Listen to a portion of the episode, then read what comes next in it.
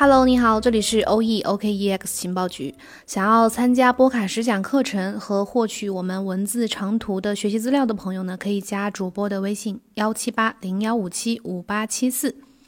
然后今天我们简单说一下，就是如果有刚刚关注情报局的朋友，或者是有新来的朋友呢，这里说一下，我们这个每日情报的专辑呢，它的内容主要偏行业热点和解读，会稍微有一些深度，需要一定的知识，呃，基础知识的储备。假如听的过程当中有很多听不懂的东西的话，那可以呃建议有时间去听一下我们另一个专辑，叫《区块链入门：从小白到大神》，这个里面呢都是一些比较。基础的知识可以帮助咱们了解一些关于行业的入门的知识。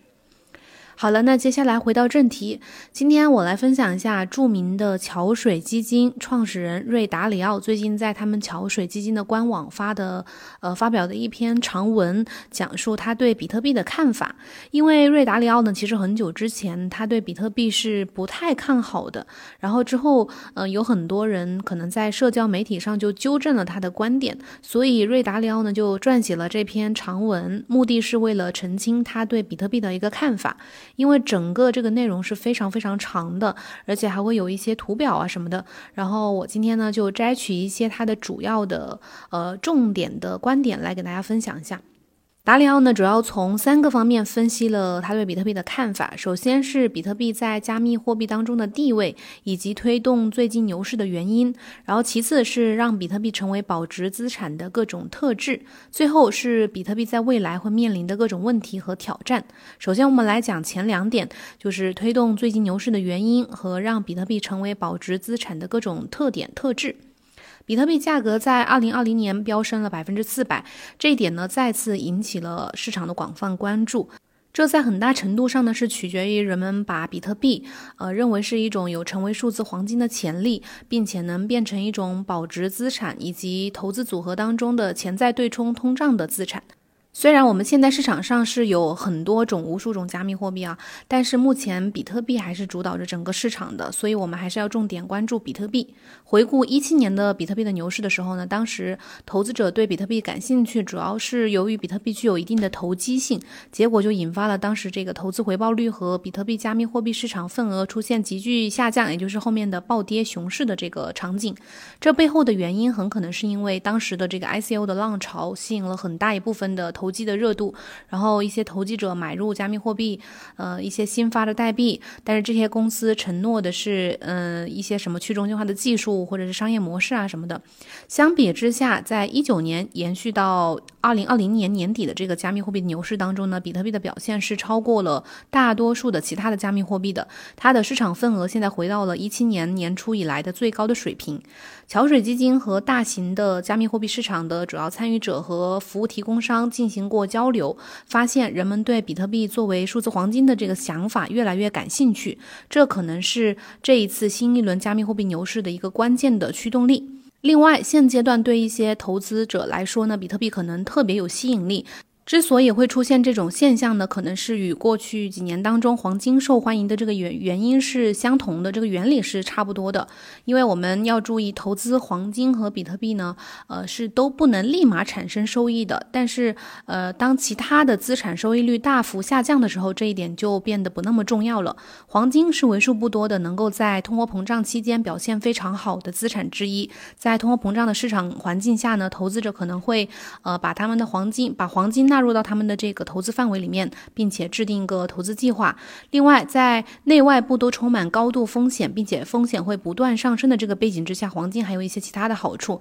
比如它不会受到任何国家的这个监管的影响。如果人们真的接受比特币是数字黄金的观点的话，那可以想象，在概念上，比特币也会出现类似的这种情况。当然，光是稀缺性这一点，呃，不足以推动比特币市场对这个，嗯，黄。比特币去产生一个这么大的需求，人们可能还是需要把比特币去看作一种可行的保值的资产。事实上呢，呃，有一些其他的加密货币可能具有和比特币类似的特点，比如说也有这种呃发行量的上限呀，或者说在概念上，嗯，称为比特币的竞争币，一些其他的山寨币吧，而且也有一些号称自己能够有潜力成为数字黄金的这些加密货币。但是呢，比特币历史相对来说是最长的，在加密货币当中，规模也是更大的，它的认知度和接受度也更广泛，所以这些都是比特币所具有的非常明显的一个优势，至少到目前为止是这样的。最后呢，不管是现在还是将来，除了能够长期保持购买力之外，对于一种出色的保值资产来说，比特币交易和购买需要，呃是非常容易实现的，就是它的交易是非常门槛现在是比较低的，和黄金啊，还有一些艺术品啊、房地产啊，其他的这些传统的保值资产相比呢，比特币的交易要容易很多，尤其是对个人投资者来说是更容易的。事实上，考虑到比特币的数字特性，它可能是目前全球世界上最便于携带的一种保值资产。它比实物现金更方便，而且就地域范围而言呢，随着比特币交易服务在全球范围内越来越多。人们可以在世界上大多数的地方呢，随时随地的去交易比特币，甚至会比呃将美元兑换成当地的货币要更容易的多，更方便的多。所以以上咱们来总结一下，就达里奥认为的比特币需求猛增，以及这一轮牛市的主要原因呢，主要是这几点：第一，比特币有成为数字黄金和保值资产的潜力；第二，全球央行大量的增发法定货币这种环境之下呢，比特币拥有有限供应，这一点是证明了比特币的稀缺性。第三点，比特币携带方便，全球随时随地的流通。那我们下面说一下达里奥对比特币有哪些疑虑，也就是说他认为的比特币可能还存在的一些问题。第一。就是发展历史还不够久，比特币只有不到十一年的历史，还没有足够的证据证明比特币能够让人们认为它可以像黄金一样，在未来成为可靠的一种多样化的投资选择。桥水呢，他们研究了市场上的现有数据，发现二零二一年随着通胀预期的上升，比特币是普遍的升值的。但是相比长期扮演通胀角色的这个黄金呢，比特币呃表现还是相对要弱一点点。从零九年比特币问世以来呢，桥水基金其实一直在关注比特币在通缩时期的一些表现。但是考虑到加密货币行业发展时间还是比较短，所以不能在非常小的一个样本规模之下去得出任何确定的结论。所以到目前为止呢，他们认为比特币如果作为投资组合多样化的选择，的确是可以带来一些好处的。但是这更更多的是理论层面的一些分析，而不是实际状况的反应。第二点就是比特币的波动性。如果财富的基本目的是随着时间推移保留或增加人们的购买力，那他们认为比特币，呃，感觉更像是一种选择，但是仍然是一种具有高度波动性和投机性的资产选择。与市场上现有的价值存储等价物相比呢，比特币还没有广泛被用作是储蓄工具啊，或者说是储备资产。嗯，像一些政府或者是全球的大型机构投资者，其实也没有真正意义上的去参。参与比特币的资产配置，即使最近有很多关注比特币的私人机构投资者，他的参与度有所增加，但是仍然有很大一部分的投资者呢，呃，似乎仍然是在使用比特币进行一个短期的投机的交易，而不是把它作为实际的长期的这个储蓄工具。的确，我们最近在几个月啊，市场上出现了对比特币的这个投机兴趣是在日益的增长的。这一点也显示出了这个资产泡沫的一些经典的这个例子。比如说，假如说未来比特币价格很可能会快速的升值，那同时市场上也会充斥着广泛的这种看涨情绪，以及杠杆交易量出现上升的趋势。这些都表明市场的确是存在一些泡沫风险的。尽管这种泡沫趋势呢是可以维持比较长时间的。所以呢，以上的所有的因素都会导致比特币的价格波动远高于股票啊，或者是其他的商品、一些其他的传统金融资产。虽然我们目前看来，大多数的比特币投资者其实都是获利的，而且有的还可能获得了非常可观的大额巨额的收益，但是其实对于一些呃财富持有者而言呢，减少下行的风险其实比这个投机性更重要。第三就是监管方面的不确定性。大型的机构投资者呢认为，比特币能否大量、大范围的普及和采用呢？其实还取决于这个监管。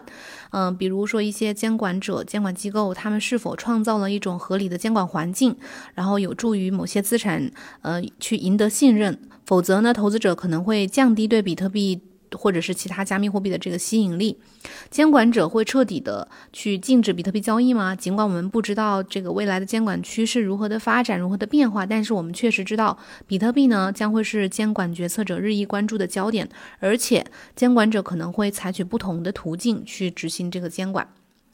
另外呢，监管机构可能会允许更多的避险机构去采用比特币，这一点，呃，可能会导致比特币持有者面临巨大的市场波动。其中很多人可能是一些早期的持有者，他们会强烈的认同这个比特币创始人中本聪，呃，创建的匿名啊、加密啊，还有这些无政府主义的这些倡导和原则。举个例子，就在美国财政部金融犯罪执法网络提出限制使用非托管加密货币钱包的这个规则之后呢，比特币市场出现了一个一一个短时间的这个抛售现象，曾经一度导致价格下跌。不过在某些情况之下呢，呃，如果监管变得越来越清晰的话，其实也可能会给加密货币市场带来一个长期的增值。和一七年的牛市相比，现在的交易基础设施和这个托管解决方案的效率，以及整个市场的流动性和复杂性都变得更加的高，从而会刺激机构参与度变得越来越高。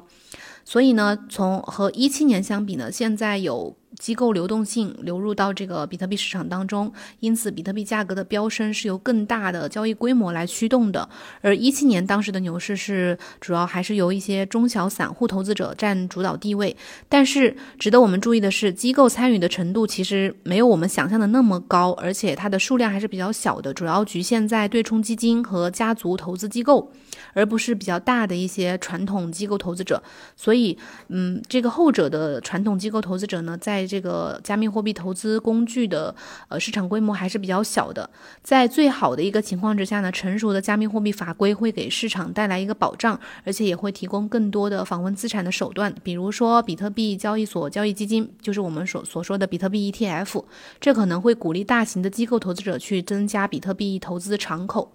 如果我们想了解未来机构投资者对比特币投资态度转变之后会是什么样子，我们举个例子，比如说，如果投资者把自己的部分黄金的持有量转移到了加密货币上，市场会有什么反应呢？用一个数据来说明，假设私人持有的黄金这个储蓄总市值当中有一半都拨给了比特币，分配给了比特币，那这意味着什么呢？意味着将会有大约一点六万亿美元分配给所有曾经开采的比特币。从黄金转向比特币，投资者开始尝试多元化交做多元化投资的话，那理论上可能，呃，可以让比特币的价格至少上涨百分之一百六十。第四，除了以上说的这几点呢，呃，目前想要持有比特币的一些大型机构，可能可能仍然面临一些结构性的挑战和运营性的挑战，也这一点也让比特币的广泛采用受到了一点限制。举个例子，机构对监管的要求呢，通常和我们想象是有所不一样的。机构投资者可能会要求力度更强的监管，因为比特币是一种不记名的资产，从而提高了他们呃对比特币的保保障和保险的这些考虑。在这一点上呢，数字资产托管仍然比传统的股票要更贵，所以监管机构正在制定一些合格托管方的规则，并且在当前的市场上去托管数字资产保险的承销商的数量也是还比较有限的。所以也就是说，越来越多的机构级的托管解决方案正在缓慢的推出，服务和定价可能会随着需求的增长而增长。对于大型机构来说，想要在它的他们想要在投资组合当中去持有比特币的话，而且还要需要呃拥有足够的流动性的话，然后来保证不破坏整个市场稳定的情况下进行规模较大的交易。在这一点上呢，尽管比特币正在变得可以和这个桥水基金在某些市场交易进行比较，但是比特币的整个流动性虽然已经达到了历史最高水平，但是我们可以看到这个市场规模。嗯，目前仍然还是比较小的。以目前的规模来看，对于那些把相对少量的资产配置到比特币的投资者来说，也可能对市场产生一个巨大的影响。比如说这些呃基金机构啊，或者说投资机构啊，即便他们只把百分之一、百分之二的资金呃分配给比特币的话，那这一点对比特币的市场来说也是一个非常重大的影响。所以总结一下，达里奥对比特币的疑虑呢有这么几点：第一，就是比特币是否能成为多样化的投资选择，仍然具有不确定性；第二，波动性和监管不确定性和不成熟的基础设施减缓了这个比机构投资者接受比特币的速度；第三呢，就是想要持有比特币的大型机构呢，可能还面临一些结构性的挑战或者是运营方面的一些困难。